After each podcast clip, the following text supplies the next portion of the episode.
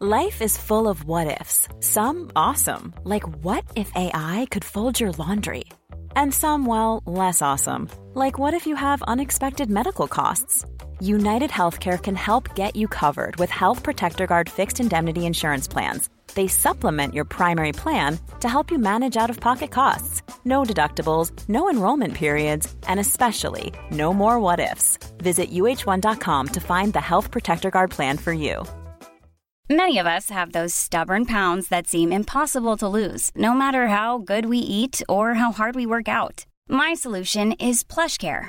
PlushCare is a leading telehealth provider with doctors who are there for you day and night to partner with you in your weight loss journey. They can prescribe FDA-approved weight loss medications like Wagovi and Zepbound for those who qualify. Plus, they accept most insurance plans. To get started, visit plushcare.com slash weight loss. That's plushcare.com slash weight loss. This is Paige, the co-host of Giggly Squad, and I want to tell you about a company that I've been loving, Olive and June. Olive and June gives you everything that you need for a salon quality manicure in one box. And if you break it down, it really comes out to $2 a manicure, which is absolutely insane. It's also so easy to get salon worthy nails at home with Olive and June. The difference between how your nails used to look when you did them yourself and now with the Manny system is a complete game changer. The best thing about Olive and June too is it's a quick dry, dries in about one minute, lasts for five days, and full coverage in up to one to two coats. Visit oliveandjune.com slash perfectmanny20 for 20% off your first system.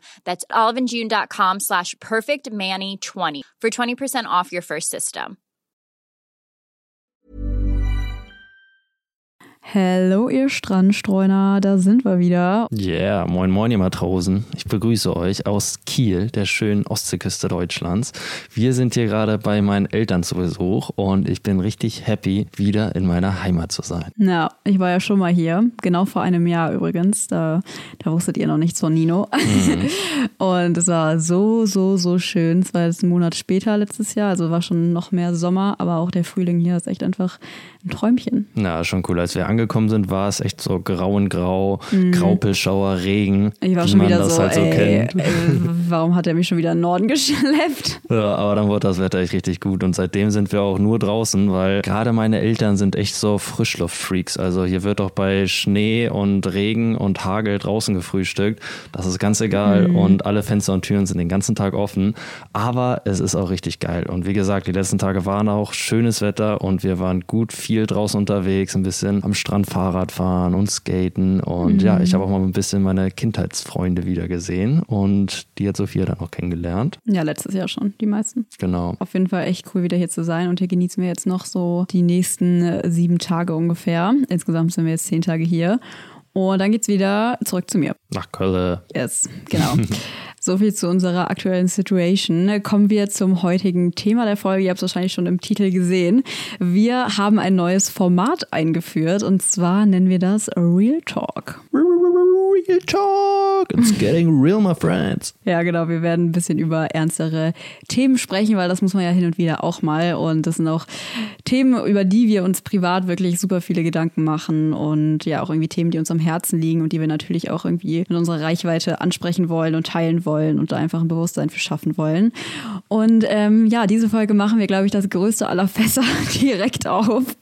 Äh, und zwar das Thema Nachhaltigkeit. Eieiei. Ja, wir haben ein Talent dafür, Fässer aufzumachen. Und jetzt zur Einleitung dieses neuen Formats haben wir, glaube ich, das allergrößte Fass aus dem Keller geholt. Aber wir machen es erstmal auf, schenken uns ein Aperitif ein und schnuppern da erstmal so ein bisschen rein. Weil ja, Nachhaltigkeit ist natürlich ein sehr, sehr, sehr großes Thema und insbesondere in diesem Zusammenhang setzen wir uns natürlich auch mit Thematiken auseinander, die teilweise super komplex sind und mm. wo es auch nicht immer ganz eindeutige Fakten und Meinungen gibt. Ich denke, das Wichtigste ist aber einfach, sich mit solchen Themen zu befassen und insbesondere auch darüber zu reden, weil das schafft einfach Bewusstsein bei sich selbst und in diesem Fall natürlich auch bei allen Leuten, die uns zuhören. Genau. Und es gibt ja auch nicht immer eine Lösung. Also nee. heute zumindest noch nicht. Also wir haben jetzt auch nicht am Ende der Folge die perfekte nachhaltige Lösung für euch nicht und dass wir das alle jetzt so und so leben müssen. So um Gottes Willen, wir versuchen da wirklich nur zu inspirieren und wirklich auch einfach mal unseren Senf dazu abzugeben, weil es einfach wirklich ein wichtiges Thema ist, über das sich heute wirklich echt jeder Gedanken machen sollte, weil man kann es einfach nicht mehr ignorieren und ja, man merkt natürlich auch echt, dass immer mehr darüber gesprochen wird, was ja echt super schön ist. Mhm. Und ich glaube, das ist auch irgendwie Teil der Gesamtproblematik, dass dieses ganze Thema auch einfach teilweise ein bisschen frustriert, weil insbesondere Mhm. wenn wir irgendwie über den Klimawandel sprechen und die Folgen irgendwie unseres persönlichen Handels auf das Klima und jetzt auf den Klimawandel, dann kommt man ganz schnell an so einen Punkt, dass es einfach extrem frustriert, weil wie Sophia schon gesagt hat, es gibt jetzt keine eindeutige, realistische Lösung, die wir von heute auf morgen umsetzen können und die dieses Problem irgendwie löst. Und ich glaube, da gerät man irgendwie schnell an den Punkt, dass man denkt, ja, das macht doch eh keinen Unterschied, ob ich jetzt das Fahrrad nehme anstatt das Auto, wenn China weiterhin alle möglichen Treibhausgase auf täglicher Basis irgendwie in die Atmosphäre pustet. Aber das ist auf jeden Fall der falsche Ansatz und da Ja. werden wir jetzt auch im Laufe des Podcasts weiter drüber reden, weil klar, man kann immer nur so viel machen, wie man halt machen kann. Ne? Ja, ich sage immer gerne, nichts von den kleinen Dingen, die man tut, rettet den Planeten, aber es macht ihn ein Stück besser. Ja. Und alles Gute, was man in die richtige Richtung tut, ist ein Schritt in die richtige Richtung. Und jede Plastiktüte weniger, die im Meer landet und wo sich ein, potenziell ein Meeresbewohner drin verfängt, ist gut. Also ja. das sollte immer der Ansatz sein, meiner Meinung nach. Mhm. Kleinvieh macht auch Mist, wie wir im Norddeutschen sagen. ne? Also richtig norddeutscher Bruch. Ja, so ist es. Und abgesehen davon muss man uns auch irgendwie zugutehalten, in Anführungsstrichen, dass sich auch viel ändert. Also ich finde, gerade im Bewusstsein der Menschen hat sich extrem viel getan. Wenn man das jetzt mit irgendwie vor 30 Jahren vergleicht, wo einfach dieses Bewusstsein noch gar nicht so richtig da war. Ja. Zumal ja Klimaforscher zu der Zeit genauso gesagt haben, dass irgendwie da eine krasse Klimaerwärmung auf uns zukommt und auch schon laufen ist und was das halt für mögliche Konsequenzen dann für unsere Umwelt und auch für unser Leben hat. Und da gab es diese Debatte einfach noch nicht in dem Maße, wie es heute der Fall ist. Und ich denke, da tut sich einfach ganz viel. Ja, was mir direkt gerade einfällt, äh, letztens habe ich die Story von auch einem Travel-Blogger gesehen und er hatte dann irgendwie so ganz stolz seine Flüge aufgelistet, irgendwie unendlich viel, also innerhalb von einem Monat, es waren bestimmt 20 Flüge und hat das so gepostet von wegen ja Jet Set Live und ich war so, ähm, wie kann man sowas posten und da stolz drauf sein? Also klar, das Bewusstsein wächst auf jeden Fall, aber dann gibt es auch wieder solche Kandidaten, wo ich mir einfach nur an den Kopf fasse. Ja. Nee, auf jeden Einsicht Fall. ist der erste Schritt zur Besserung. Ganz sicher. Aber mein Punkt war einfach, dass es extrem wichtig ist, gerade wenn man solchen riesigen Problematiken gegenübersteht, dass man irgendwie probiert, den Optimismus zu behalten und nicht Ja. in so eine Schiene verfällt, irgendwie die Welt geht eh den Bach runter, Menschen sind eh kacke, am besten wir rotten uns einfach alle aus, so gut ist und lassen die Natur ihr Ding machen. Also das Oder ist der falsche Ansatz. ziehen in den Wald, in unsere Waldhütte. Das ist vielleicht auch der richtige Ansatz. Genau, das vielleicht schon. Was ich dann, glaube ich, auch viele schnell denken oder was ich auch häufiger bekommen habe an Nachrichten. Ähm, Leute schreiben mir dann, ja, Sophia, ich achte hier auf so viele kleine Sachen und irgendwie habe ich das Gefühl, das bringt alles nichts, wenn hintenrum dann so Riesenprojekte wie das Willow Project genehmigt werden, als ich dazu nämlich auch was geteilt hatte. Und das kann ich auch irgendwie verstehen, weil man gibt sich irgendwie total Mühe und versucht auf alles Mögliche zu achten und dann hat man das Gefühl, dass die Politiker irgendwie die eigenen Entscheidungen mit Füßen treten. Und das kann ich schon verstehen, aber trotzdem sollte man, wie eben schon gesagt, immer daran denken, dass jeder noch so kleine Schritt einfach was Großes bewirken kann, wenn es alle machen. So, die größten Bewegungen haben damit angefangen, dass eine Person einen Schritt in die richtige Richtung gemacht hat. Auf jeden Fall. Ja, jetzt hast du gerade das Willow Project in den Raum geworfen. Ja. Das ist halt auch so ein Punkt, der mich, was heißt ein bisschen stört, aber ich finde teilweise polarisieren die Leute sich dazu sehr und stellen sich zu krass auf eine Seite. Weil ich habe mich ja auch im Rahmen meines Studiums extrem intensiv irgendwie mit dem Thema auseinandergesetzt. Und momentan, wir können halt nicht einfach eine radikale Wende ausschließlich zu erneuerbaren Energien machen. Das heißt, wir müssen irgendwie diese Zeit überbrücken und wir können nicht einfach alle Atomkraftwerke schließen und alle neuen Förderungen von fossilen Rohstoffen stoppen, weil irgendwo müssen die weiterhin herkommen, bis wir halt diese Wende irgendwie durchführen können. Und ich bin kein Befürworter des Willow Projects, aber irgendwo muss das ja herkommen. Ja. Und wenn man es nicht in seinem eigenen Land tut, dann kauft man es aus Saudi-Arabien oder sonst woher. Und in seinem eigenen Land, also jetzt im Falle der USA, kann man es wenigstens kontrollieren. Man kann wenigstens darauf achten, dass es möglichst umweltschonend gefördert wird. Also Ja. nur so als, als, als Denkansatz. Ja, also um Gottes Willen, wir wollen jetzt gar nicht irgendwas gut oder schlecht reden. Ähm, aber ich finde, was die Leute auch oft vergessen, gerade wenn man sich so die Kommentare unter dem Beitrag anschaut, ich finde, es herrscht einfach sehr wenig Bewusstsein dafür, warum solche Projekte überhaupt genehmigt werden. Und das ist natürlich ganz klar der Verbraucher letztendlich. Natürlich, Nur natürlich. Wir, wir sind die Nachfrage hinter diesen Projekten. Und das würde ich behaupten, ist bei den allermeisten nicht im Hinterkopf. Mhm.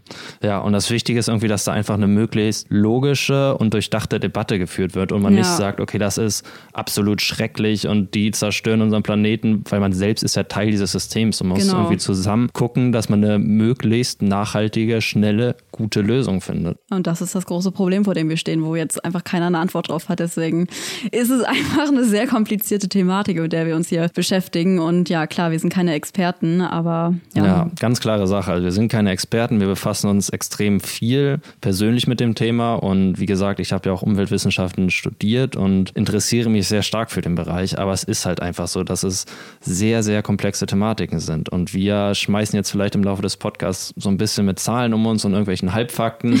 Also könnt ihr gerne Proof checken. Also wir unterschreiben da jetzt nicht drunter. Das sind halt einfach Zahlen im Rahmen unseres Research, sage ich mal, die wir gemacht haben, einfach um so ein paar Denkansätze zu geben und um halt auch drüber sprechen zu können. Aber nagelt uns nicht drauf fest, recherchiert immer selbst. Und, ja, ist auch wichtig. Ja. Ihr sollt auch nicht alles glauben, was wir euch erzählen. Also könnt ihr glauben, aber solltet ihr auch nachrecherchieren. Ja, und klar, gerade in dem Bereich ähm, ist es halt teilweise auch einfach schwierig, weil das Klima, sage ich mal, ist ein super, super komplexes System und da spielen so viele Faktoren mit ein, dass es halt ganz schwierig zu sagen ist, okay, das hat jetzt den und den Impact auf das System Erde gesehen. Das ist halt unmöglich. Und wenn ihr jetzt zehn verschiedene CO2-Fußabdruck-Calculators benutzt, dann geben die auch alle verschiedene Werte. Also da gibt es jetzt nicht den einen Wert meistens. Mhm. Genau. Aber wichtig ist es halt einfach, dass man drüber spricht, dass man sich Gedanken macht und dass man probiert, irgendwie seinen persönlichen Impact zu minimieren. Weil viel mehr kann man halt nicht machen. Ja. Und diese kleinen Schritte haben aufs große Ganze gesehen definitiv einen sehr, sehr wichtigen Einfluss. Das muss ich jetzt kurz sagen zu dem CO2-Fußabdruckrechner der wurde ja tatsächlich von BP ähm, publiziert. Also erfunden hat das irgendwann mal jemand anderes, aber wirklich bekannt gemacht wurde das von BP. Mm, ein riesen Ölkonzern, für alle, die BP jetzt nicht kennen. Natürlich, um von ihrem eigenen ökologischen Fußabdruck abzulenken und mm. das halt schön auf die Verbraucher abzuwälzen. Nach dem Motto, schaut ihr mal alle auf euren ökologischen Fußabdruck und wir machen weiter hier unsere Verpestung. Ja, ja das ja, ist das auch krass, natürlich. wenn man drüber nachdenkt. Ne? Das ist schon krass und das ist auch was, was in den Medien irgendwie ganz stark geschieht aktuell und auch schon seit längerer Zeit, dass irgendwie diese Schuld in Anführungsstrichen an den Verbraucher, ans Individuum irgendwie abgeschoben wird mhm. und dass man selbst jetzt quasi verantwortlich für den Klimawandel gemacht wird, genau. für das Leiden Millionen genau. Menschen und für den Untergang des Planeten und dass der einzige Weg, das zu stoppen ist, einen neuen Tesla zu kaufen und aufzuhören, Strohhalme zu benutzen. ja, oh mein Gott. Und ich meine, so ist es halt nicht wirklich, dass, wenn man sich dann näher damit befasst, dann frustriert es ein bisschen, weil dann guckt man sich halt irgendwie den Impact größerer Industrien an oder auch von multinational Unternehmen, die halt einfach nichts an ihrer Produktion ändern. Und ja, das ist irgendwie so eine Problematik, die frustriert, wenn man sich damit auseinandersetzt. Aber mhm. wie wir mhm. schon gesagt haben, man kann halt nur so und so viel machen und man kann nur wählen gehen und probieren, Politiker zu wählen, die halt für seine eigenen Interessen einstehen. Oder man ändert halt sein eigenes Verhalten und klärt andere Leute auch drüber auf. Und klar, wir können jetzt schwer irgendwie bei Amazon an der Tür klopfen und sagen, so, ihr macht das alles falsch, macht das mal anders bitte. Ja, schreibt mal eine Mail alle an Amazon. Ja, Genau, so viel dazu. Also, jetzt irgendwie so ein bisschen zu dem Aufbau des Podcasts. Wir haben einfach so ein paar grundsätzliche Fragen rausgesucht, die uns auch öfters gestellt werden und die uns selbst auch durchaus beschäftigen. Und über die wollen wir dann einfach ein bisschen sprechen. Und zum Ende hin wollen wir dann auch einfach nochmal so ein bisschen zusammenfassen und so ein paar Thesen raushauen, wie man denn möglichst nachhaltig reisen kann. Genau, also es geht nicht generell nur um das Thema Nachhaltigkeit. Was machen wir alles falsch? Sollten wir uns im Boden einbuddeln und wieder zu Humus werden, um Bäume auf uns zu pflanzen? Oder können wir überhaupt nachhaltig leben? Und genau, im Rahmen dieses Podcasts geht es jetzt insbesondere um das Thema nachhaltiges Reisen. Genau, weil das natürlich gerade unsere Community auch sehr interessiert. Und da bekommen wir natürlich viele Fragen, gerade wenn wir fliegen. Und diesbezüglich wollen wir das so ein bisschen aufbauen. Also Nachhaltigkeit ist ein riesengroßes Thema und in jedem Lebensbereich gibt es gewisse Stellschrauben Stellschrauben, die wir alle drehen können, wo wir alle irgendwie noch ein bisschen nachhaltiger werden können. Aber gerade das Thema Reisen ist ja hier in unserem Podcast auf jeden Fall so das größte Thema und da kann man natürlich auch auf einiges achten und ja, und ich glaube auch gerade das Thema Reisen steht dann auch oft in der Debatte. Also wenn man jetzt mhm. der einzige seines Freundeskreises ist, der irgendwie um die Welt reist und alle anderen achten super doll auf den ökologischen Fußabdruck, dann kommt auch oft dieses Thema ähm, Flugshaming ja. in den Raum, würde ich sagen, weil natürlich, also jetzt zum Thema Fliegen, das kann man nicht wirklich schönreden. Und da kommen wir auch gleich zu unserer nee, ersten Frage. wollen wir auch gar nicht. Also wir wollen uns jetzt nicht dafür rechtfertigen, dass wir fliegen, sondern im Gegenteil, ja, einfach mal die Fakten auf den Tisch legen. Genau. Also als allererstes ist Fliegen wirklich so schlimm? Ja. Ja, eindeutige Antwort. Ja, wenn wir irgendwie Fliegen als Transportmittel betrachten, dann ist es schon so, dass es einfach das Transportmittel ist, was den größten Impact hat und die meisten Treibhausgase ausstößt. Das kann man auch nochmal ein ganz bisschen relativieren. Das hängt dann auch davon ab, wie man fliegt und wie weit man fliegt. Und wenn die Alternative jetzt wäre, im neuen Porsche Cayenne mit 180 über die Autobahn zu ballern und das alleine. 2000 Kilometer lang alleine, mhm. dann ist das nicht die beste Alternative. Aber generell kann man schon sagen, dass Fliegen keine gute Option ist, was jetzt einfach den ökologischen Fußabdruck angeht. Und ja, das Erste, was man natürlich machen kann, ist irgendwie probieren, es zu vermeiden. Es zu vermeiden. Also insbesondere, wenn, wenn es jetzt um Inlandsflüge geht, dann kann man auch einfach Bahn fahren. Ja, also Inlandsflüge gehen für mich persönlich auch gar nicht. Würde ich auch nie wieder machen. Habe ich früher einmal beruflich nach Hamburg gemacht, aber ich glaube sonst auch noch nie tatsächlich. Und ich war auch schockiert, um ehrlich zu sein, weil man sitzt im Flieger, hebt ab und geht direkt wieder runter. Ja. Also ja, kann man sich absolut sparen. Und mhm. ich weiß, es ist absolut frustrierend, wenn man sich mal die Bahn- und Flugpreise anschaut und vergleicht und so ein Flug dann teilweise 9 Euro kostet und mit der Bahn zahlst du irgendwie 90 Euro. Ja. Und da muss ich auch ganz klar sagen, sehe ich das Problem auch nicht beim Verbraucher, weil ja, gerade Leute, die vielleicht nicht das Geld haben, sich dann eine Bahnfahrt zu leisten, die wählen dann natürlich den Flieger. Und das ist natürlich absolut politisch und da müsste natürlich viel mehr gemacht werden mhm. seitens der Politik, dass halt anstatt die Flüge die Bahn subventioniert wird ja. und Bahnfahren für uns einfach günstiger wird. Auf jeden Fall. Das ist auch ein ganz großes Thema. Da wollte ich eigentlich später mehr zu sagen, ja. weil. gehen wir später nochmal okay, rein. Okay, gehen wir später nochmal mehr drauf ein. genau. Erst einmal kann man auch einfach sagen, 90 Prozent der Weltbevölkerung fliegt überhaupt nicht. Also ja. wir oder vielleicht auch ihr oder alle, die fliegen oder schon mal geflogen sind, wir sind erstmal extrem privilegiert und mhm. machen damit einen sehr kleinen Teil der Weltbevölkerung aus. Und wenn wir jetzt irgendwie den Fußabdruck, also den ökologischen Fußabdruck von uns ausrechnen im Vergleich zu einer normalen Person in Anführungsstrichen, die jetzt irgendwo in Indien lebt, dann haben wir natürlich einen viel, viel, viel größeren ökologischen Abdruck, auch wenn wir jetzt nicht fliegen sollten. Mhm. Also das muss man sich einfach erstmal vor Augen halten. Und dadurch, dass die meisten Menschen auch nicht fliegen, macht die Flugbranche jetzt auch nicht einen riesengroßen großen Teil der Gesamtemissionen aus, sondern das beläuft sich ungefähr auf 3%. Also plus minus, sage ich mal, weil beim Fliegen ist es auch nochmal ein bisschen komplexer als jetzt beim Autofahren. Einmal, weil Flugzeuge halt sehr hoch fliegen und Treibhausgase in diesen Höhen halt nochmal andere Effekte haben. Und es geht auch nicht nur um CO2, es geht auch um Stickoxide, um Wasserdampf und alles Mögliche, was da hinten rausgepustet wird. Das hat halt alles einen gewissen Einfluss aufs Klima. Aber um und bei kann man diesen Effekt ungefähr auf 3% festmachen plus minus 2%, würde ich mal sagen. Nagelt uns nicht fest. Nagelt uns nicht fest. Das wirkt erstmal sehr wenig, aber trotzdem wäre die Flugbranche ein Land, wäre es das sechst verschmutzendste Land der Welt. Mhm. Ich weiß nicht, ob ich das richtig gesagt habe, aber es wäre auf Platz 6. Was ich als Veganerin immer gerne vergleiche, sind die Emissionen von dem kompletten Flugsektor verglichen mit dem Nutztiersektor. Und das ist weniger als alle Nutztiere zusammengerechnet. Also ja. Das finde ich auch krass. Das ist auch krass. Klar, es essen wesentlich mehr Leute Fleisch im ja. Vergleich zu den Leuten, die fliegen. Genau. Und würde jetzt jeder Mensch einmal im Jahr nach Sydney fliegen, dann wäre das schon ein riesengroßes Problem. Mhm. Weil da können wir es auch einfach mal so ein paar Zahlen raushauen, die wir mit verschiedenen ähm, CO2-Calculators berechnet haben. Und zwar wäre ein Hin- und Rückflug von Frankfurt nach Sydney mit einem Zwischenstopp der würde ungefähr einen Emissionsausstoß von 5,8 bis 9 Tonnen CO2 hinauslaufen. 5,8 echt wenig, aber das ist sehr Wie gesagt, wenig gerechnet. Ich, ich habe da vier ja. verschiedene benutzt und die haben mir alle verschiedene Zahlen gegeben. Niedrig, der niedrigste Wert war 5,8 und der höchste mhm. Wert, den ich bekommen habe, war 9,0. Mit einem Zwischenstopp in Economy Class. Mhm. Das ist aber eine Menge. Also 9 ja, Tonnen ja. auf 5 Tonnen aus 6 Tonnen das CO2 ist, ist wirklich viel der Verbrauch von einem Deutschen im Jahr, ne? Genau, der Durchschnittsverbrauch von einem Deutschen liegt bei 10,8 Tonnen CO2 pro Jahr. Ja. Also kann man rechnen, wenn man jetzt für ein Wochenende nach Sydney fliegt, dann ballert man an dem Wochenende schon mal schön neun Tonnen raus. Da bleibt wenig übrig. Das ist Aber echt heftig. um das halt auch nochmal ein bisschen zu relativieren, der Durchschnittsverbrauch von einem Menschen in Indien ist 1,9 Tonnen CO2 pro Jahr. Also der ist extrem weit davon entfernt, was wir in der westlichen Welt so verbrauchen. Mhm. Und wenn man dann nochmal USA oder Australien als Vergleich nimmt, da liegt der Durchschnittsverbrauch nochmal wesentlich höher. Echt? Australien auch? Hätte ich ja. jetzt nicht gedacht. Irgendwie. Nee, Australien auch extrem also hoch. Landlife-People. Nee, nee, nicht alle. Genau, und wenn man dann jetzt irgendwie die Klimamodelle betrachtet ähm, und diesbezüglich jetzt auch kalkuliert, wie viel wir denn verbrauchen dürften, um dieses Ziel einzuhalten, dass die Temperatur sich maximal jetzt um eineinhalb Grad in den nächsten Jahren erwärmt, dann wäre es ein Durchschnittsverbrauch von maximal anderthalb Tonnen CO2 pro Jahr. Pro also, Person. Pro Person. Also sogar niedriger als der Durchschnitt. Wir sind in, doch alle in den Wald ziehen. Genau. genau, und das ist halt das Ding. Wenn man sich irgendwie mit diesen Zahlen befasst, dann, dann frustriert es einfach ja. erstmal. Aber wie ich auch schon erwähnt habe, das Klima ist sehr komplex und ja, vielleicht sind unsere Kalkulationen auch nicht alle super korrekt und wir können natürlich nur so viel machen, wie es irgendwie in unserer Macht steht. Aber generell zu dem Thema können wir auf jeden Fall sagen, Fliegen ist nicht geil für die Umwelt, verursacht unglaublich viele Schadstoffe und wenn man es vermeiden kann, dann sollte man es natürlich immer tun. Gerade wenn es jetzt um Inlandsflüge geht. Mhm. Nehmt lieber die Bahn, fahrt lieber Auto, ladet das Auto voll mit irgendwelchen Leuten von BlaBlaCar, verdient ihr noch ein bisschen was dran, spart die Fahrtkosten und lernt vielleicht noch ein paar nette Leute auf dem Weg kennen. Genau.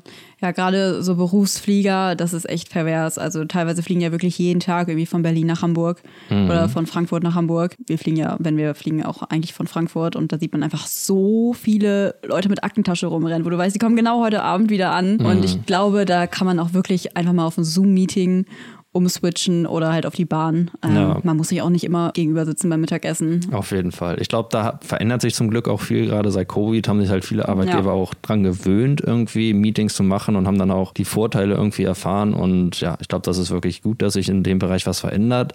Und ich muss auch einfach sagen, ich finde Fliegen nicht geil, Mann. Es ist so nervig, nee. irgendwie zum Flughafen zu fahren, oh. dann Sicherheitskontrolle, dann ja. stehst du da am Gate, dann musst du dich in so eine kleine Maschine zwängen und ich du bin fast zwei Meter groß, ich passe da auch nicht rein. Das ist sowas von ungemütlich. Dann sitzt man immer an diesem Platz ganz außen und meine Knie passen halt nicht hinter den Vordersitz und ein Knie hängt dann immer im Raum und jedes Mal, wenn dieser Wagen vorbeikommt, wird mir da quasi meine Hüfte ausgerenkt und ich wache halt immer auf. Schlafen kann ich auch nicht, weil die Kopflehne zu tief hängt. das heißt, ich kann nur mit meinem Kopf irgendwie an den Vordersitz gehen. Na, das Problem habe ich mit 1,60 jetzt nicht. Ja. Aber was ich auch mal total nervig finde, ist, dass man seine, seine Flüssigkeiten immer in so 100 Milliliter Dinge abfüllt füllen muss. Das ist auch absolut nervig. Na, das ist echt bescheuert. Also wie gesagt, ich finde Bahnfahren gerade jetzt innerhalb Deutschlands oder auch innerhalb von anderen Ländern jetzt für kürzere Strecken ist viel geiler. Wenn man jetzt nicht ja. den Struggle hat, dass Züge ausfallen und dass sich alles verspätet, gehen wir einfach mal vom Best-Case-Szenario aus, dass Was Deutsche Bahn abliefert und man richtig pünktlich an sein Ziel kommt. Dann finde ich es wirklich geil, weil Zugfahren ist viel entspannter, die Sitze sind komfortabler, man kann sich bewegen, ja. man kann besser arbeiten. Ja, man kann auch lange am Stück vor allem arbeiten. Und oft ist es ja auch so, dass es gar nicht so viel länger dauert, ne? Gerade Kurzstrecke, also du bist ja irgendwie in der Regel drei Stunden vor Abflug am Flughafen. Dann mhm. Sicherheitskontrolle, dann kommst du an, dann musst du noch einen Mietwagen raussuchen, weil ein Flughafen ist ja auch immer außerorts und muss ja irgendwie innerorts kommen meistens, je nachdem, mhm. wo du mhm. hin willst.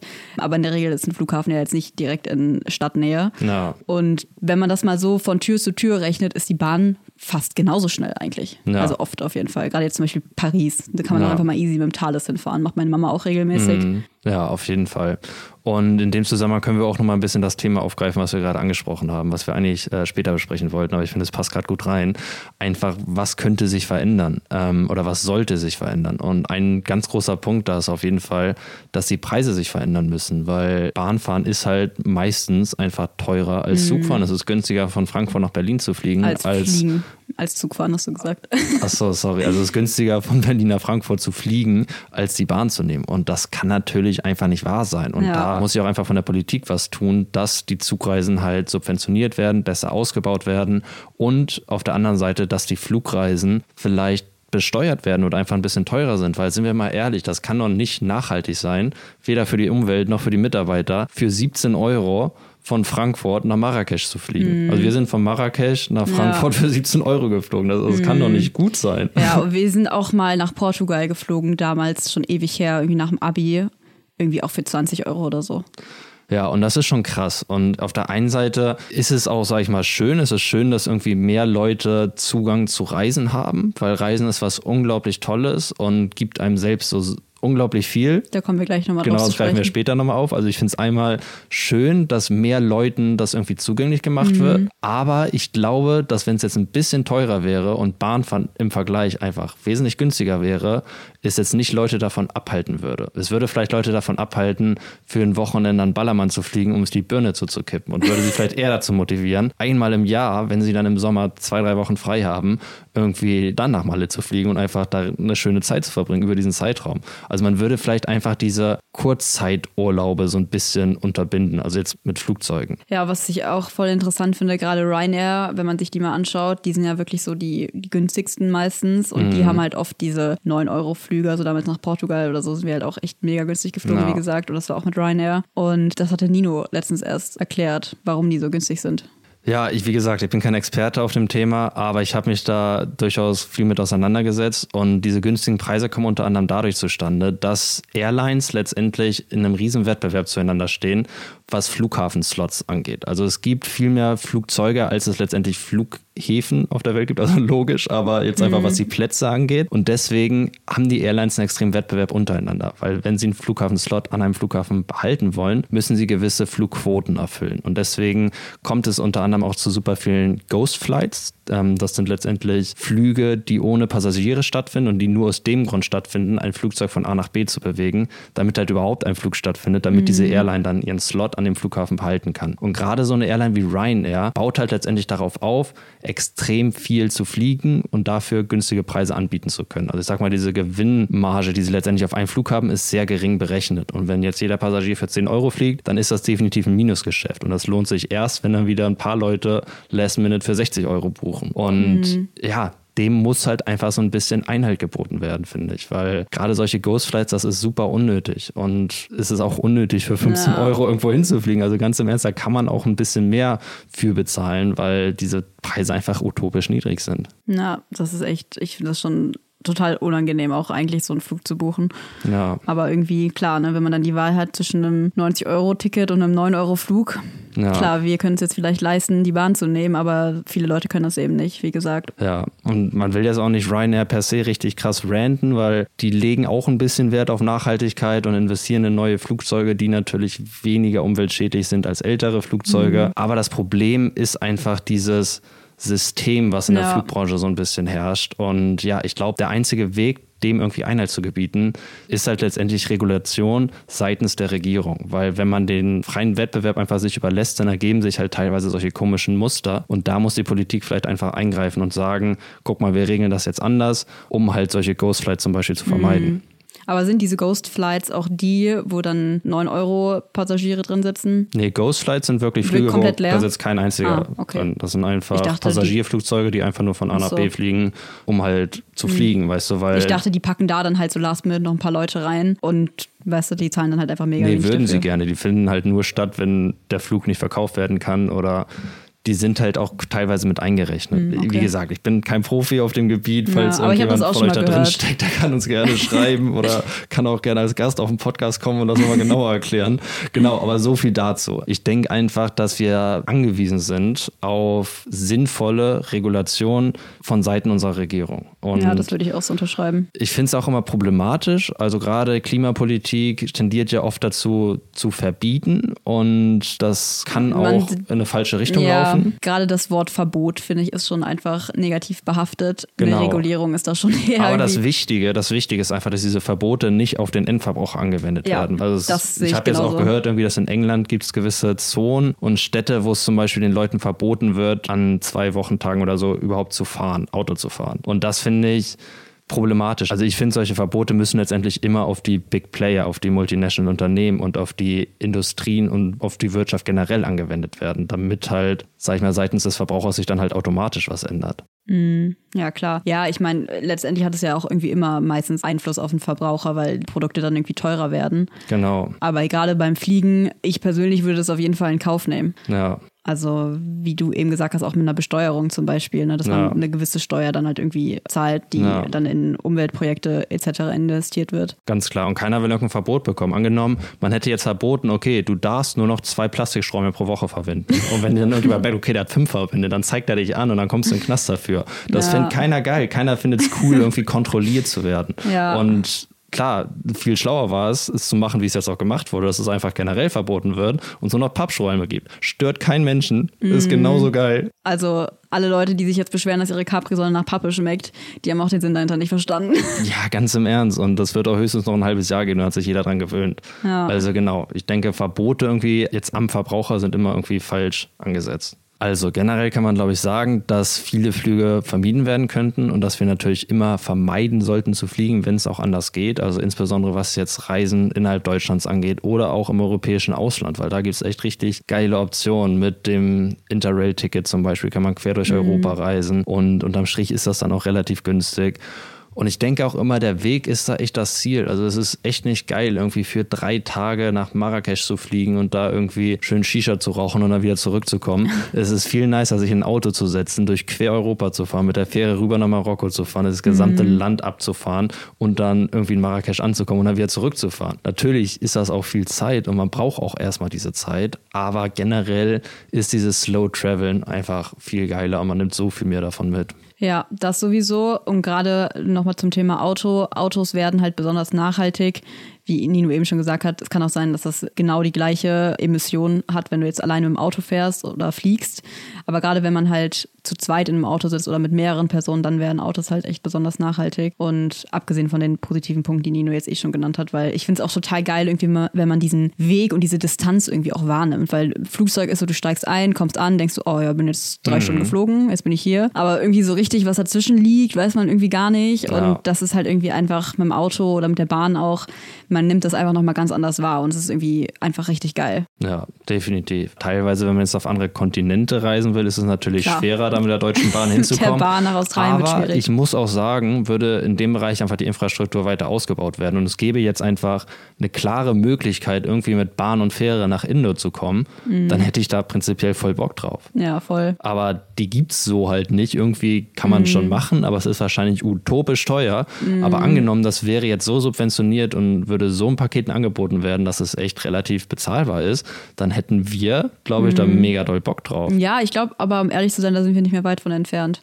Also ich glaube wirklich, dass sich da gerade ganz, ganz viel tut und dass es irgendwann heißt, so mein Gott, die Strecke seid ihr geflogen. Ja, ja denkt man immer so, aber was auch Fakt ist, dass die Flugbranche halt einfach krass am Wachsen ist nach ja, wie vor. Das stimmt. So wie mhm. alles andere letztendlich auch. Ja, ich bin immer ein bisschen sehr optimistisch ja, bei allem. Aber besser als pessimistisch zu sein. Genau. Was kann man sonst noch machen? Klar, wenn man dann schon irgendwo hinfliegt, angenommen jetzt nach Australien zum Beispiel, ja, dann bleibt doch länger da. Also für uns mhm. ist Australien echt so ein Once-in-a-Lifetime-Trip und Experience. Und wenn wir nach Australien fliegen, dann bleiben wir da auch erstmal hängen. Also so viel ist mhm. sicher, dann bleiben wir auch Minimum ein Jahr da und nehmen alles mit, was wir mitnehmen können und gucken uns alles an und ja, fliegen da jetzt nicht mal irgendwie für ein paar Wochen oder so hin. Ja, klar, nicht jeder hat jetzt die Möglichkeit, da so lange zu bleiben, wie wir es würden. Also jetzt gerade, wie Nino in den Raum geworfen hat, ein Jahr ist natürlich, ne, da muss man schon so flexibel sein wie mhm. wir und eigentlich kein Leben irgendwo anders haben und keine Verantwortung. Das würde ich behaupten, haben die meisten ja schon irgendwie.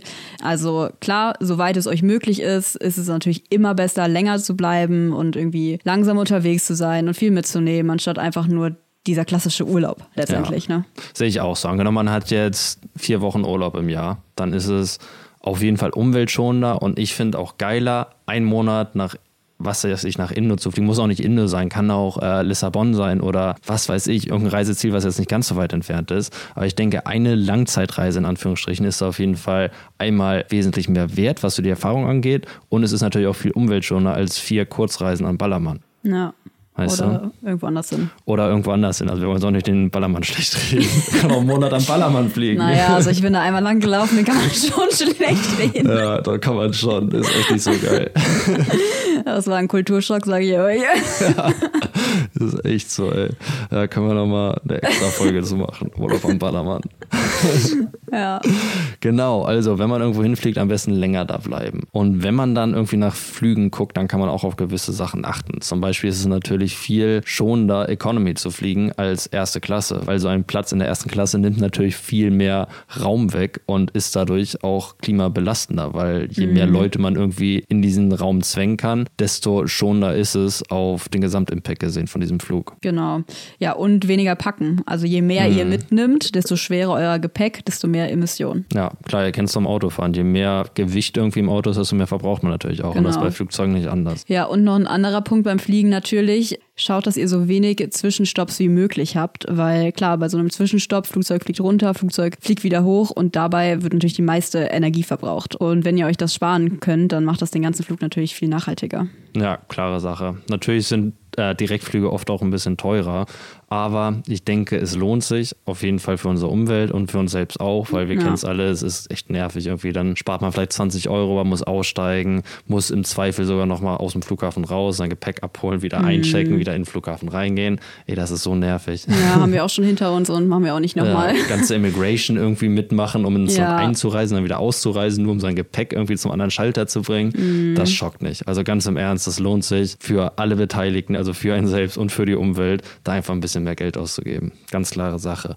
Und was es natürlich auch immer mehr gibt und definitiv auch äh, eine gute Maßnahme sind Flugkompensation oder ein Klimaausgleich letztendlich. Mm, ja, oft wird es halt auch so abgetan mit, ja, Leute wollen ja nur ihr Gewissen bereinigen und ist es natürlich auch ein Stück weit. Also wir wollen jetzt gar nicht sagen, nur weil ihr euren Flug kompensiert mit einem gewissen Geldbetrag, ist das Fliegen an sich weniger schlimm. So, das eliminiert jetzt nicht direkt die Emissionen, die euer Flug verursacht, aber es macht ihn wieder ein Stück besser.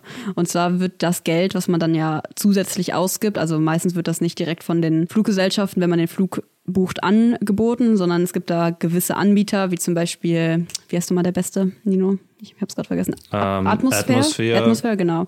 Und da könnt ihr dann ähm, halt eingeben, die Strecke, die ihr geflogen seid, und dann spuckt ihr euch einen Betrag aus. Das ist meistens auch echt nicht viel. Also so eine Mittelstrecke würde ich mal behaupten, so meistens so um die 20 Euro. Mhm. Also wirklich nicht viel Geld, aber das Geld wird dann echt in coole Umweltschutzprojekte gesteckt, wie zum Beispiel ich glaube, das bekannteste ist wahrscheinlich Aufforstung, also dass irgendwo am anderen Ende der Welt dann dafür Bäume gepflanzt werden. Und natürlich kann man sagen, egal wo ihr CO2 ausstoßt und wo es auf der Welt wieder gebunden wird, ist eigentlich erstmal an sich egal. Aber klar, ne, der Baum muss natürlich auch erstmal wachsen und groß werden und CO2 binden können. Ja, ja. klar. Und jetzt auf das Klima gesehen ist das natürlich keine Lösung des Problems. Also nee. wir können jetzt nicht so viel verschmutzen, wie wir wollen, solange wir immer schön Kompensation kaufen bei unseren Naturschutzbund des Vertrauens, also ganz und gar nicht, weil, wie Sophia schon gesagt hat, geht es halt jetzt gerade beim Klimawandel und der Klimawerbung darum, möglichst schnell Maßnahmen zu ergreifen. Und die komplette falsche Maßnahme ist natürlich, sehr viel zu verschmutzen, damit Bäume in 50 Jahren auch nur annähernd diese Menge an CO2 wieder binden. Das ist mhm. natürlich der ganz falsche Ansatz. Aber trotzdem ist es eine Maßnahme und in dem Fall eine gute Maßnahme. Wie das jetzt im Vergleich zu dem Impact von dem Flug steht, den man wahrnimmt, ist natürlich mal so ein Raum gestellt, aber es ist immer noch besser als gar nichts. Ja, genau, deswegen, das ist echt nicht viel und die Umwelt bedankt sich, wenn auch nur ein bisschen. ähm, genau, also ich glaube, das Geld sollte man dafür echt immer übrig haben. Ja, das denke ich.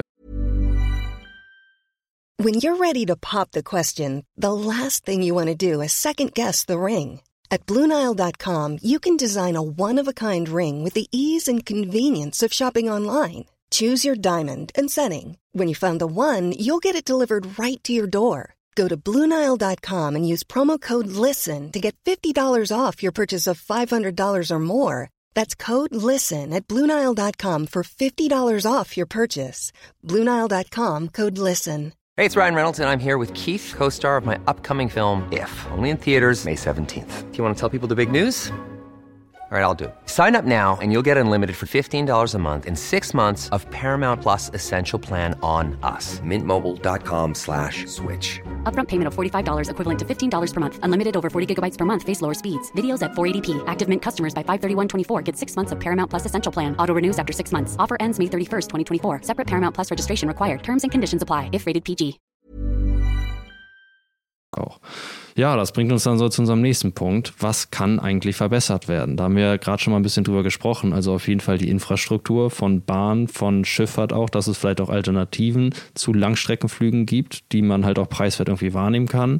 Dann natürlich die Bahnpreise innerhalb Deutschlands, also ganz im Ernst, das ist teilweise echt mhm. ähm, sehr, sehr hoch, irgendwie mit der Bahn hin und her zu fahren. Und mehr Leute würden natürlich Bahn fahren, wenn die Preise günstiger wären. Weil das Ding ist halt von der Politik aus muss nachhaltiger Verkehr belohnt werden. Und momentan ist es halt eher das Gegenteil, ja. dass wir günstiger fliegen können, als jetzt die nachhaltigeren Alternativen sind. Und das ist halt irgendwie ein sehr großes Problem, denke ich. Die anderen Punkte haben wir letztendlich auch schon angesprochen. Eine Kerosinsteuer, vielleicht einfach auf den Treibstoff, dass Flüge auch teurer werden, was natürlich auch begründet ist weil wie gesagt auch die Mitarbeiter profitieren, glaube ich, nicht davon, dass wir für einen Zehner irgendwie halb um die Welt fliegen. Mhm. Und ja, da muss einfach ein gewisser Druck seitens der Politik und auch der Konsumer irgendwie stattfinden, dass der Markt sich da verändert und umweltfreundlicher wird. Apropos Alternativen, es gibt ja auch noch Kreuzfahrten. Also ich dachte mal so, das wäre mit der Titanic ausgestorben. ja, ich auch. Dem ist nicht so. Und ja, da ich ja auch aus Kiel komme und lange Zeit in Cadiz in Spanien gewohnt habe, wurde ich auch immer mit diesem Thema richtig stark konfrontiert, weil das sind beides Städte, wo immer Kreuzfahrtschiffe anlegen. Ja, ich tatsächlich gar nicht. Also ich dachte auch bis gar nicht so lange her, dass es Kreuzfahrten so nicht mehr gibt und jeder eigentlich weiß, dass die absolut beschissen, kann man leider nicht anders sagen, für die Umwelt und alle Beteiligten sind. Also da gibt es eigentlich kein Pro-Argument für Kreuzfahrtschiffe. Also echt, die sind einfach rundum schlecht, außer vielleicht für den Tourist, der da Bock drauf hat. Ich persönlich, für mich wäre das einfach die absolute Hölle, auch mit mhm. so vielen Touristen in so einer riesen Stadt, kann man ja schon fast sagen, so einer mhm. schwimmenden Stadt, die absolut unnachhaltig ist, äh, gefangen zu sein und in so kleinen Kämmerchen zu wohnen, ohne Frischluft. Und ja, also für mich wäre es der absolute Albtraum. Ich kann verstehen, dass das Leute geil finden, weil es einfach super, super bequem ist. Man hat alles auf diesem Schiff, was man braucht. Da werden teilweise Sachen drauf gebaut, das könnt ihr euch nicht vorstellen. Also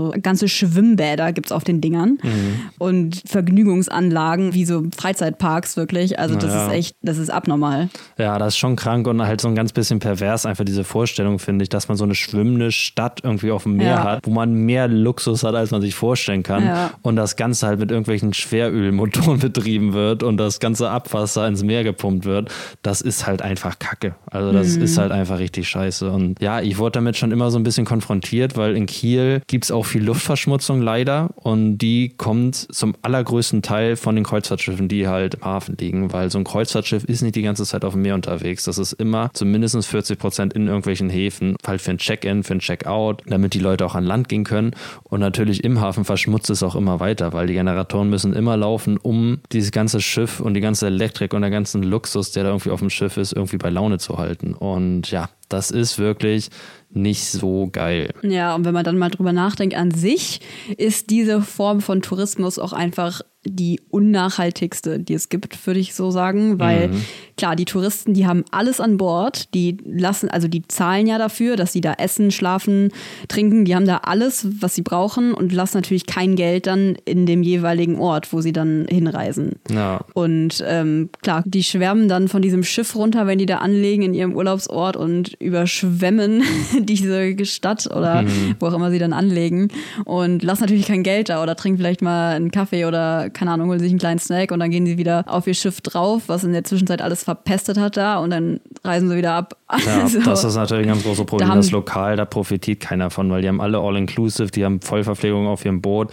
Wenn sie dann irgendwelche Touren organisieren, läuft das immer über irgendwelche Reiseveranstalter direkt auf dem Boot mhm. und die mhm. Locals kriegen davon nichts mit. Und nee. abgesehen davon ist dieser Tourismus einfach destruktiv. Also in Cadiz merkt man das ganz krass und noch krasser hat man es gemerkt in Machahual. Das ist so ein Ort in, im Süden von Yucatan in Mexiko, wo ich länger war, der wirklich mitten im Nirgendwo ist. Da geht eigentlich überhaupt nichts außer so Diving. Viele Touristen gehen dahin halt, um zu tauchen.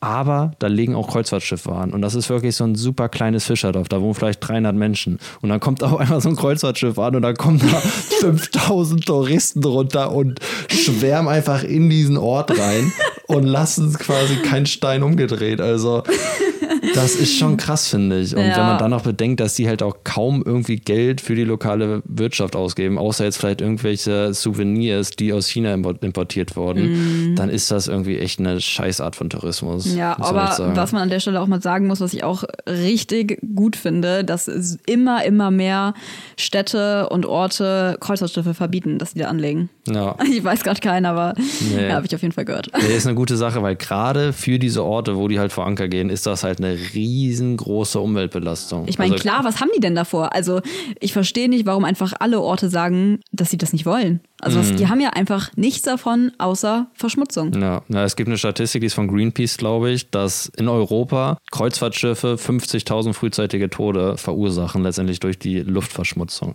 Klar, Ach, das sind immer so Zahlen, die überschlagen werden, aber was wirklich Fakt ist, dass Kreuzfahrtschiffe einfach krass verpesten. Und da sind mhm. wir wieder bei diesem Schweröl. Das ist einfach der absolut schlimmste Treibstoff, ja. den es gibt. Der ist richtig, richtig kacke. Und das geht mhm. da nicht nur um CO2, das geht um alle möglichen Schwefeloxide, um Stickoxide um Rußpartikel, die dann in die Atmosphäre geblasen werden. Und um nochmal so ein paar Zahlen um die Ohren zu hauen. Ein Kreuzfahrtschiff verbraucht pro Tag so viel CO2 wie 84.000 Autos.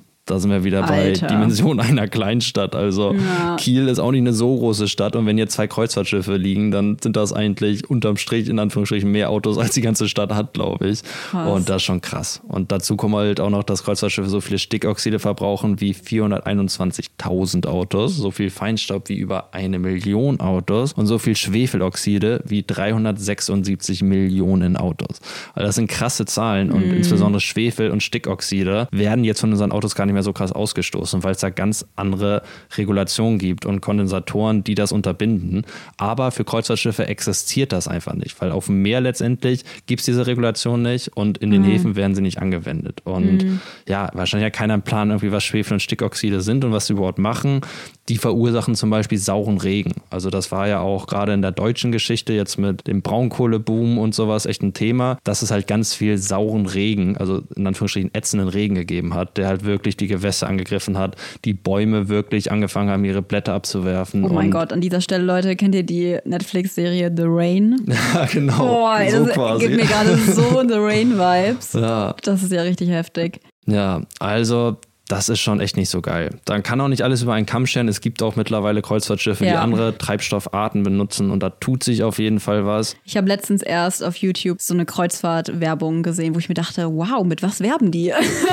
also wie gesagt, es gibt eigentlich keinen positiven Punkt, einfach kein Pro-Argument für Kreuzfahrten. Und sie haben eigentlich den ganzen Werbespot 30 Sekunden irgendwie nur davon gesprochen, dass sie sich bessern wollen. Ich weiß noch, das Schlusswort war irgendwie, wir hören nicht auf, bis wir eine Lösung gefunden haben. Oh, Ja. ich dachte mir, okay, Nee, ist aber das nicht die es- beste Werbung? Aber es ist ja gut, dass sich da viel tut. Und man kann es auch immer gegenrechnen, weil wenn man sich jetzt die Statistiken anguckt, dann verbraucht man als Person auf einem Schiff ungefähr zwischen anderthalb bis 2,4 Tonnen CO2. Und wenn man das jetzt mit einem Flug nach Australien gegenrechnet, ist das ein eher kleinerer Wert. Also wenn man jetzt für eine Ja. Woche nach Australien fliegt, dann hat das einen größeren Impact, als Okay, wenn man aber mit das einer ist Woche nur durch den- CO2, ne? Ist, wie Genau. gesagt, Schweröl, die ganze Unterwasser-Tierwelt, die so dermaßen unter diesen Schiffen leidet. Also allein bei der Kommunikation fängt es schon an. Ne? Habe ich bei Robert Mark Lehmann gesehen. Shoutout an dieser Stelle.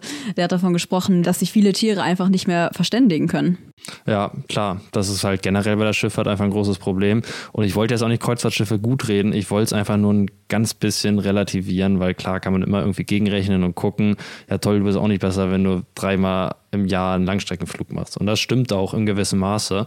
Aber Kreuzfahrtschiffe sind einfach ein perfektes Beispiel für diesen Massentourismus. Für Leute, die irgendwo hinreisen, um sich dann in so einem Hotelbunker einzuschließen, sich den ganzen Tag irgendwelche Hamburger ins Gesicht stopfen und fünfmal ihr Handtuch wechseln. Und ja, das ist halt einfach schlecht. Also gerade wenn man dann auch irgendwie vor Ort ist, im Land oder im Hotel oder was auch immer, kann man auch wirklich gucken, wie man lebt und was man damit für einen Impact hat. Weil wenn man gerade im Hotel ist und man hat jeden Tag ein neues Handtuch und eine neu eingepackte Seife und der Seifenspender wurde neu aufgefüllt, das hat natürlich auch alles einen Impact. Ja, ist einfach absolute Verschwendung, auch beim Essen natürlich. Ne? Das sind alles All-Inclusive-Anbieter oder die meisten. Und da liegt so viel Essen rum und wahrscheinlich wird die Hälfte davon weggeschmissen. Also einfach super, super viel Müll wird da produziert. Jedes Handtuch wird irgendwie gewaschen. Ja, sowas kann einfach nicht nachhaltig sein. Also wenn ihr dann vor Ort seid, dann kann man natürlich auch echt auf super viele Dinge achten, um Reisen und Tourismus nachhaltiger zu gestalten. Und ja, das ist natürlich in erster Linie erstmal nicht in so einen fetten Hotelbunker zu gehen, sondern vielleicht in eine schöne, authentische Local-Unterkunft. Ja, ganz klare Sache. Natürlich kriegt man so auch einfach viel mehr vom Land, von den Ja. Leuten und von der Kultur mit. Und das ist wirklich das, was für uns echt das Reisen ausmacht, ist irgendwie die Einheimischen zu erfahren, irgendwie lokale Ja. Lebensweisen mitzubekommen. Und ja, man lernt so viel mehr irgendwie. Und das ist natürlich auch der Riesenunterschied, was wir immer sagen zwischen Reisen und Urlaub. Weil wenn man jetzt in so ein Hotel geht und einfach zwölf Tage lang ähm, sich entspannen möchte, in einer westlichen Umgebung, die eigentlich nicht viel anders als zu Hause ist, dann ist das vielleicht Urlaub, aber das hat einfach nichts mit Reisen und Kultur entdecken und Lernen zu tun. Also ja. Klar, und da wollen wir auch ganz klar differenzieren. Wir sprechen hier halt vom Reisen und letztendlich auch von dem, was wir machen, weil wir gehen nicht in irgendwelche All-Inclusive-Hotels und wollen das auch gar nicht machen und feiern das auch nicht. Aber Reisen ist wirklich was anderes und ich finde, Reisen macht einfach schlau. Ja, also man lernt so viel auf Reisen irgendwie. Voll Reisen ist für mich, ähm, also persönlich, die größte Bildung, die ich je erfahren habe. Ich habe so unglaublich viele wichtige Dinge durchs Reisen gelernt, Dinge, die ich in der Schule niemals gelernt hätte, einfach durch Erfahrungen letztendlich. Und was ich auch zu Nino letztens erst gesagt habe, so okay, aber jetzt, jetzt überlegen wir mal, ich wäre nie gereist, hätte mit Sicherheit einen kleineren CO2-Fußabdruck auf diesem Planeten, aber wer wäre ich dann? Ich wäre immer noch die 20-jährige Sophia, die einen fetten Benz fährt, ein Ankleidezimmer hat und jeden Monat eine neue fette Naked-Bestellung macht. Mhm.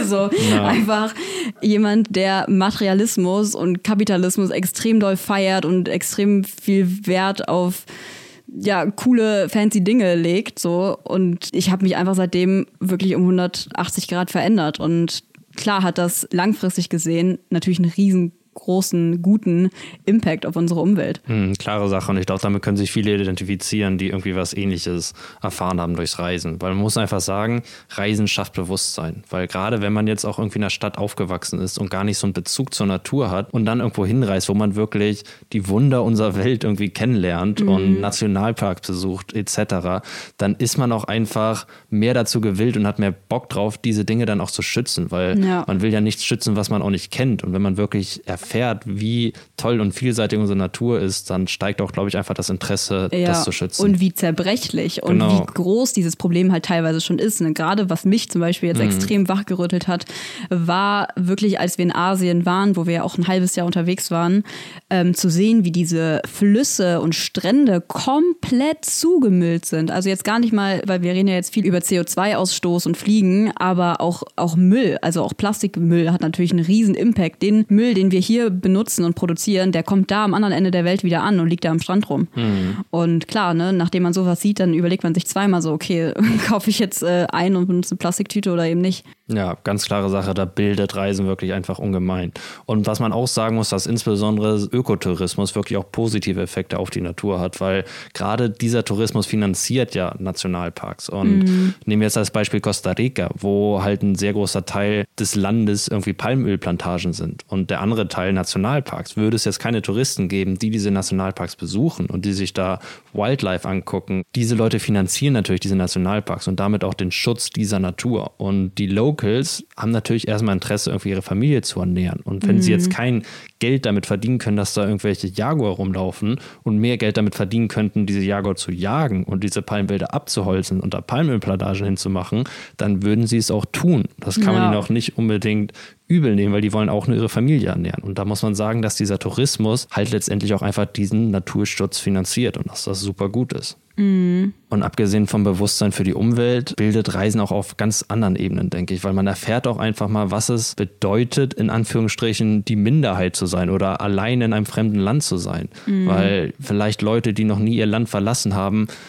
will ich jetzt nicht über einen Kamm stellen, aber neigen vielleicht eher zu Fremdenfeindlichkeit, weil wenn man selbst mal erfährt, wie es eigentlich ist, irgendwo in Mexico City anzukommen, ein Jahr nach dem Abi, keinen Plan zu haben, wo man hingehen soll, wenig Geld in der Tasche zu haben und absolut aufgeschmissen zu sein, und dann nähert man sich irgendwie eine Gruppe Jugendlicher, in dem Moment schießen dir alle Vorurteile durch den Kopf, so die hacken dir den Kopf ab und klauen deine Sachen oder entführen dich, aber dann sprichst du diese Gruppe von Leuten irgendwie an, weil du Hilfe brauchst und dann helfen sie dir. Und ich finde, solche Erfahrungen irgendwie ändern dieses ganze Bewusstsein. Und man merkt einfach, dass letztendlich die meisten Menschen gut sind und dass man auch einfach ähnlich ist, auch wenn man sich nicht kommunizieren kann, haben wir vielleicht in Asien auch hin und wieder gemerkt, mm. mit mhm. irgendwelchen Kids, die halt absolut kein Wort Englisch sprachen, dass ja, man trotzdem... oder der Typ, der uns geholfen hat, als wir mit dem Roller mitten mm. im mhm. Dschungel standen und er uns nicht verstanden hat, aber er wollte uns unbedingt helfen. Ja, genau, man merkt einfach irgendwie, dass die Menschen von Grund auf gut sind und dass wir uns auch alle extrem ähnlich sind. Und ja, ja ich glaube, würde jeder Mensch irgendwie ein Jahr Backpacken in seinem Leben, dann hätten wir auf jeden Fall weniger Fremdenfeindlichkeit. Mm, ja, das sowieso. Nochmal zum Thema, weil du das eben meintest, dass man, klar, man entwickelt schneller ein Bedürfnis, Dinge zu schützen, die man irgendwie mal gesehen hat. Ähm, Finde ich aber auch, dass gerade auch zu Hause kann man auch ein Bewusstsein für Dinge entwickeln, die vielleicht irgendwie untergegangen sind, also die wir einfach nicht mehr so wahrnehmen. Ähm, sei es einfach mal einen Spaziergang in der Natur zu machen und sich nicht, also nicht einfach nur da durchzugehen, sondern auch einfach mal gewisse Dinge anzuschauen anschauen, wie ein Käfer, der auf dem Boden liegt oder ja, einfach mal genauer hinschauen und einfach versuchen, irgendwie kleine Dinge wieder wahrzunehmen. Und auch so kann man lernen, irgendwie die Natur wieder schützen zu wollen oder einfach die, die Bindung einfach dazu erstmal wieder aufzubauen. Ne? Klar, alles, was irgendwie bei uns hier direkt vor der Haustür ist, ist irgendwie erstmal uninteressant und äh, haben wir einfach einen Blickwinkel für verloren. Aber auch so lernt man, finde ich, die Natur zu schützen. Also man muss jetzt nicht immer ans, andere Ende der Welt fliegen, um irgendwie eine Bindung zur Natur aufzubauen und dann auch den Wunsch zu entwickeln, diese zu schützen, sondern das kann man auch auf jeden Fall zu Hause. Ja, ganz klare Sache. Man kann natürlich auch in seiner unmittelbaren Umgebung so viel Schönes entdecken, wie zum Beispiel im schönen Norddeutschland. Kommt nach Kiel. Hier gibt es auch einen Strand, Leute, der ist auch schön. Ja, auf jeden Fall. Ey. Genau, also ihr merkt, wir sind uns auf jeden Fall bewusst, dass insbesondere Flugreisen jetzt nicht gut sind. Ganz im Gegenteil, die sind natürlich schlecht für unsere Umwelt. Und ja, wir sind uns dem aber bewusst und probieren in dem Zusammenhang natürlich auch ganz stark irgendwie unsere Flugreisen zu minimieren und gegebenenfalls dann auch einfach andersrum zu reisen. Und gerade wenn wir dann länger irgendwo hinreisen, dann wollen wir natürlich auch einfach lange Zeit vor Ort sein. Und ja, ich glaube, da muss einfach jeder so ein bisschen für sich gucken, was er ändern kann, was er ändern will fühlt euch nicht überwältigt davon, habt nicht das Gefühl, dass es eh alles egal ist, das macht eh keinen Unterschied und scheiß drauf, ich genieße jetzt einfach mein Leben und dann bin ich eh weg und ist egal, mhm. ist der falsche Einsatz. Behaltet euren Optimismus und ja, gebt nicht das Reisen auf. Also wir sagen auf jeden Fall nicht, hört auf zu reisen, ganz im Gegenteil. Nee, nee, wie gesagt, also für uns hat Reisen einfach so, so viele positive Punkte, die auch irgendwie indirekt wieder positiv für die Umwelt sind, gerade wenn man längerfristig denkt. Also Beispiel, ich jetzt zum Beispiel, in meiner Jugend reise ich viel und dafür lebe ich aber die restlichen 80 Jahre meines Lebens sehr, sehr naturverbunden und mit einem Bezug zur Umwelt und Nachhaltigkeit. Und das hätte ich nicht ohne meine Reisen. Dann würde ich behaupten, ja. das für alle Beteiligten nur was Gutes im Endeffekt. Ja, ganz klare Sache. Also probiert einfach irgendwie da Dinge in eurem Leben zu ändern, wo ihr es könnt. Wie gesagt, Kleinvieh macht auch Mist. Ihr mhm. werdet den Klimawandel nicht im Alleingang irgendwie aufhalten, ähm, aber das müsst ihr auch gar nicht. Und darum geht es auch gar nicht. Jeder Schritt in die richtige Richtung ist ein guter Schritt. Und das ist einfach ganz wichtig irgendwie festzuhalten, denke ich. Genau. Und vielleicht gibt es ja irgendwann das Null-Emissionsflugzeug so wie es letztens auf der Werbekampagne im Flughafen stand. Ja. Genau, also da wird ja auf jeden Fall auch in die richtige Richtung gearbeitet, wie schon gesagt. Und ja, wir haben jetzt keine Lösung für euch, aber das hat auch niemand aktuell, aber die gibt es mit Sicherheit ganz bald. Also bleibt da optimistisch und Genau, ja. und verfolgt einfach diese kleinen Lösungsansätze oder Veränderungsansätze, die wir euch irgendwie geboten haben, dass wenn man irgendwie einen Flug wahrnimmt, dass man da auf gewisse Dinge achten kann. Man kann auch einfach mal die schöne Ostseeküste Deutschlands erkunden, anstatt mhm. jetzt nach Indo zu fliegen. Oder wenn man dann nach Indo fliegt, dann bleibt einfach länger vor Ort, wenn ihr die Möglichkeit habt. Und ja, gerade auch wenn ihr reist, probiert dann bei diesem Reisen möglichst nachhaltig zu sein. Supportet die Locals, geht lieber in Homestay als mhm. in das fette Hotel von keine Ahnung. Ja, wem. und lernt auch was, nehmt was mit. Mhm. Genau. genau. Ich glaube, damit können wir es ganz gut auf den Punkt bringen. Und wir quatschen jetzt auch schon wieder ziemlich lange, aber ich glaube, das war eine sehr coole und sehr hilfreiche und wichtige Folge. Ja, ich bin also, mal gespannt, ob die Leute hier bis zum Ende durchgehalten haben, weil ich glaube, das war ein bisschen viel Input und wir haben vielleicht so manchen Arbeitsspeicher ein bisschen überlastet. aber wer durchgehalten hat, große Props gehen raus. Ja, schreibt uns gut. dann mal auf Instagram auf unserem Strandstreuner-Account. Genau, und ihr könnt ja auch gerne mal sagen, ob euch überhaupt solche Themen interessieren und so etwas ernstere Themen, ob das überhaupt etwas für euch ist oder ob ihr nicht doch lieber so ein Beziehungstest Podcast von uns hört, wie letzte Folge. ja, aber lasst uns auch, auch super gerne ähm, Themenvorschläge da bezüglich ernsterer Themen, also für unser Real Talk-Format. Genau, Leute. Also, save nature, rettet die Wale, bleibt geschmeidig und bis zum nächsten Mal. Bis dann. Ciao, Kakao. Ciao, ciao.